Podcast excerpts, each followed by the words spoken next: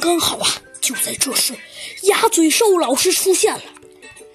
但是啊，鸭嘴兽老师这一出现了，刚好看见猴子警长和小鸡墩墩啊，从上面急速的下来，吓得吓得吓得，鸭嘴兽校长啊一大跳，他连续往后退了几步，嗯，然后啊疯狂的咳嗽了几声，说道。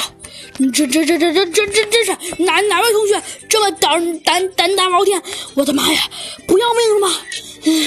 嗯嗯，他连续的说了好几，舒了好几口气，这才说道：“哪个同学这么胆大？”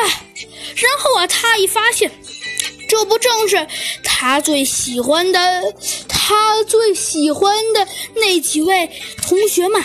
还是上次？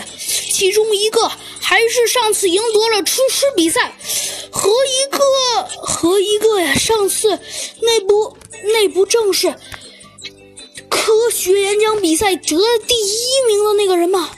我的妈呀！鸭嘴兽校长啊，万万也没想到，居然是这两个人。呃，你们在这干什么呢？鸭嘴兽老师有些还没有。呃，不是你们，你们怎么会做出这这这种事儿？呃，你们是不是你们是不是呃神经出问题了？你们说呀，鸭嘴兽老师万万也没想到，这两个这两个家伙都是天分还不错的呀，怎么会？嗯嗯，小鸡墩墩呢？好不容易啊，从地上爬了起来，他还是一脸蒙圈。